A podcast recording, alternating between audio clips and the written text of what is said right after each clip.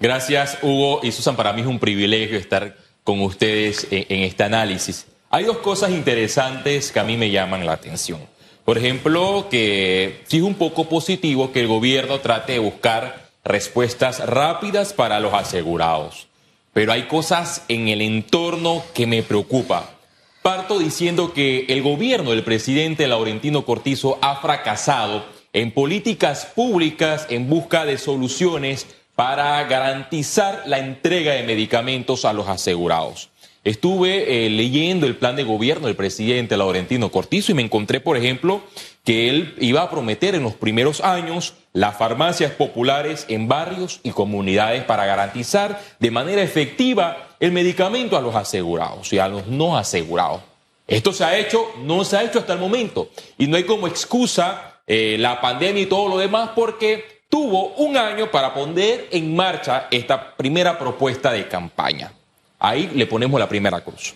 También las compras únicas a través de un Centro Nacional de Compras de Medicamentos, otra propuesta que hasta el momento no se ha concretado, es decir, no ha funcionado. También el logo de logística hospitalaria, además de la creación, escuchen, de la aplicación Median Panamá para comparar en línea los medicamentos de la Caja de Seguro Social y de, eh, las farmacéuticas privadas. Hasta el momento esto no se ha hecho. Y por eso menciono que el gobierno del presidente Laurentino Cortizo ha fracasado porque no ha concretado eh, su plan de gobierno en base a estos puntos de medicamento. Entonces pareciera que esta mesa de medicamentos se reunió, sí, por varios meses para analizar este tema que es de preocupación.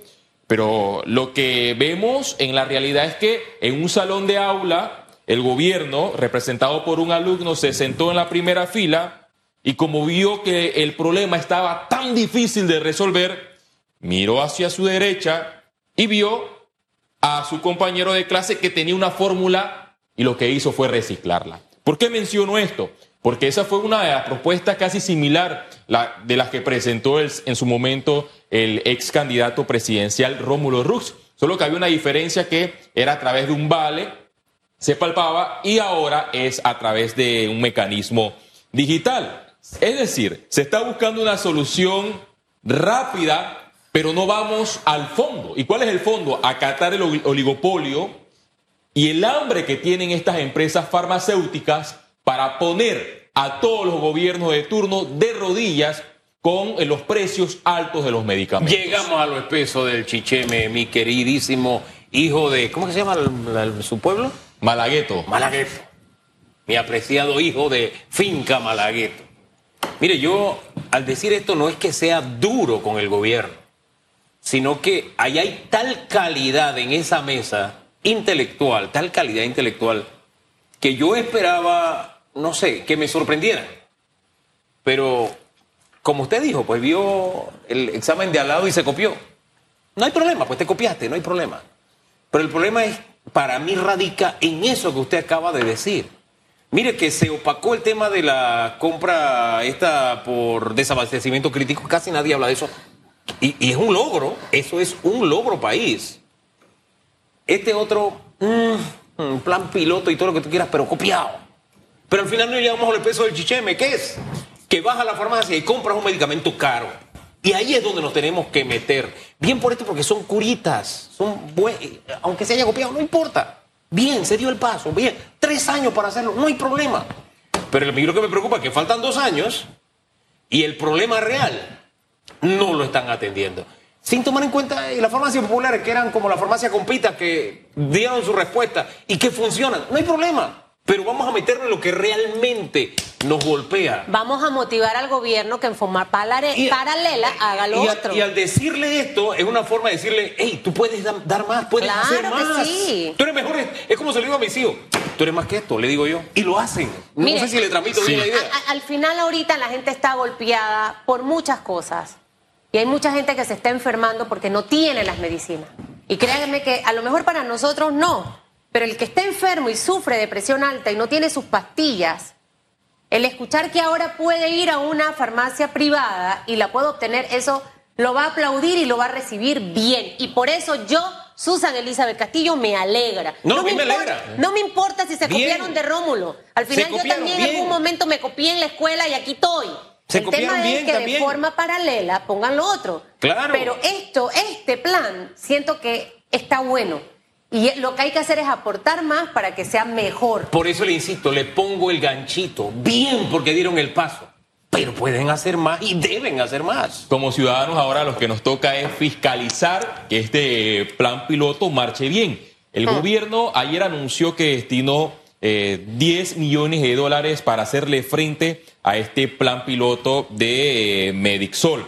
Pero lo que a mí me genera duda es que cómo hará el gobierno a través de la Caja de Seguro Social y de la AIG para fiscalizar en tiempo real los precios de estos medicamentos que se le están vendiendo eh, al Estado a través de las farmacias. Es decir, que yo evito que el asegurado compre ese medicamento caro en una farmacia eh, privada porque en la de la caja de seguro social no existe, pero paralelamente ese asegurado va a la empresa privada, a la farmacéutica, consigue el medicamento, pero igual con un precio sumamente elevado. Dice el señor Lau que lo que va a pagar la caja por los medicamentos, y se nos quedó en el tintero preguntarle qué, tan, qué tanto más barato será, ¿verdad? Eh, La caja lo va a adquirir más barato. Ellos hablan- no le preguntamos cuánto. Ellos hablan de hasta el momento, por ejemplo, un ahorro de 12 millones de dólares porque pusieron en marcha el, eh, siete renglones de medicamentos, pero hay que ver Lo del desabastecimiento crítico, que le insisto, es una cosa, Sí, sí, y lo de el Medixol es, es otra cosa. Sí, exacto. Además que pareciera que, bueno, lo que hemos dicho anteriormente, eh, en la República de Panamá hay dos PRD, porque en la Asamblea Nacional, diputados del Partido Revolucionario Democrático, además de otros, de otras bancadas, se unieron para presentar cinco iniciativas relacionadas a la adquisición de medicamentos. Habían proyectos interesantes, por ejemplo, elimina- eliminar ese intermediario en los momentos de crisis e ir directo a los fabricantes para conseguir ese medicamento a un precio sumamente, eh, con un precio módico para el Estado y también para los asegurados. Pero esto no se ha hecho, este proyecto se ha dilatado en el órgano legislativo y es ahí donde los dos órganos, el Ejecutivo y el Legislativo, deben entrar a laborar, como dice la Constitución, en armónica colaboración para establecer políticas públicas a favor de los panameños. Y esto no se ha hecho. Sería interesante que paralelo a este programa que el Claro. gobierno está implementando, el Ejecutivo y la Asamblea Nacional se pongan de acuerdo en este cuarto periodo que inicia el viernes. Hey, vamos a hacerle ¿De quién frente era a ese la... proyecto? ¿De quién era ese Leandro Ávila, hay otros sinnúmeros de diputados del PRD y de otras bancadas que se unieron pese a las divisiones, Bueno. pero hubo una resistencia en el Este- primer debate por parte de los representantes de las farmacéuticas que dicen, hey, tengan cuidado porque no van a Este- conseguir los precios Este es baratos. el momento de hacerlo. Usted, señor diputado, y y Félix, tú que cubres asamblea, a presionar con eso, pero si realmente le interesa el bienestar de los panameños, vamos a, meterle candela al proyecto. El vicepresidente está involucrado en este tema de las medicinas. Creo que también él que se lleva bien con varios diputados de su bancada, pudiera ahí decirles, ¿no? Al final, mire, no es tanto bla, bla, bla, bla, hablar, hablar hecho. Yo quiero ver los hechos ahí andando. Eh, y creo que ahí hay una buena opción para que esto vaya de forma paralela. Mira, eh, antes que se acabe el tiempo, el presidente también el año pasado habló de un proyecto de ley para atraer a las empresas fabricantes en la República de Panamá y convertir a Panamá en el hub de los medicamentos. Esto no, ha- se ha hecho. Panamá es el hub del desabastecimiento porque es lo que vivimos en carne propia, los asegurados cuando nos acercamos a una farmacia del Estado y donde nos mencionan es el no hay. ¿Qué ha sucedido con esta propuesta del gobierno? Sería interesante también conocer y que todas se unan. Quedan dos años de gobierno. Y el gobierno puede ponerse de acuerdo, como lo mencioné anteriormente, con el presidente del órgano legislativo, Cristiano. Adames, con los diputados.